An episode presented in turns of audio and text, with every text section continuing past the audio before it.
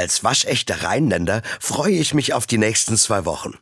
Endlich ist wieder Fasnacht. Jetzt geht es in die heiße Phase. Ich finde, nach drei Jahren Pause wegen Corona-Pandemie und Kriegsbeginn tut das wirklich gut. Ich freue mich aufs Lachen und aufs Feiern, auf Fastnachtssitzungen und Karnevalsumzüge.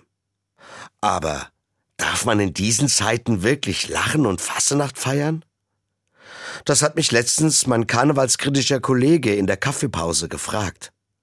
Ich finde diese Frage berechtigt.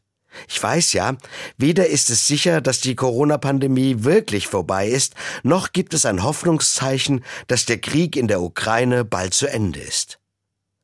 Sollte man das dann nicht besser wieder alles ausfallen lassen? Ich meine, nein.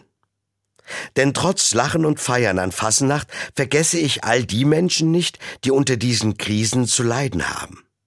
Alles, was ich für diese Menschen tun kann, mache ich mit ganzem Herzen und ganzer Kraft weiter. Aber mit Fassenachts zeige ich den Mächtigen, die für den Krieg verantwortlich sind, ihr kriegt meine Lebensfreude damit nicht weg. Mehr noch, in mancher Büttenrede und vielen Fasnachtswagen bei den Umzügen kann ich sehen, wie genau diese Verantwortlichen für Krieg und Unterdrückung im besten Sinne lächerlich gemacht werden. Ich kann dann über sie lachen. Und ich weiß, kaum etwas lässt Diktatoren ratloser zurück, als wenn über sie gelacht wird.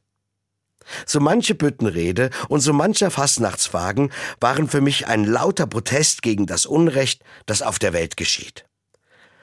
Lachen tut mir gut. Wenn ich über etwas herzhaft lachen kann, geht es mir hinterher immer etwas besser. Lachen gibt mir Kraft, in all den Krisen unserer Zeit nicht den Mut zu verlieren. Und gerade Fasnacht schenkt mir so viel Lachen. Ich wünsche allen Fasnachtshochburgen in Hessen und anderswo eine fröhliche und gelungene Kampagne 2023.